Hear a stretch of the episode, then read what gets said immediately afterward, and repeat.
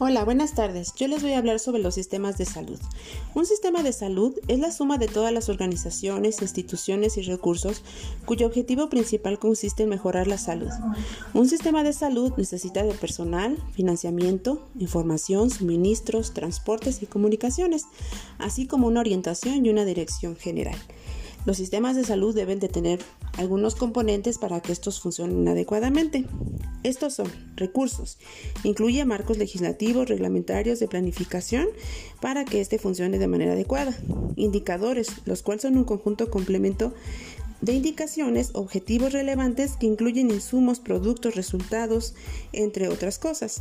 Fuentes de datos. Aquí van a incluir todas las fuentes en las cuales la población puede tener esta información gestión de estos datos, en el cual este componente se va a encargar de la recopilación, almacenamiento, control de la calidad y procesamiento, pero sobre todo el análisis de estos datos.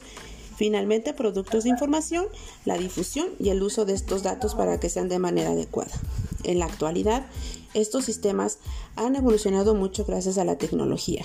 Antes se hacía a lápiz, a mano y actualmente podemos utilizar todos los sistemas electrónicos para poder llegar a, mayor población, tener información más rápida, pero sobre todo para poder prevenir en un futuro posiblemente nuevos brotes. Gracias.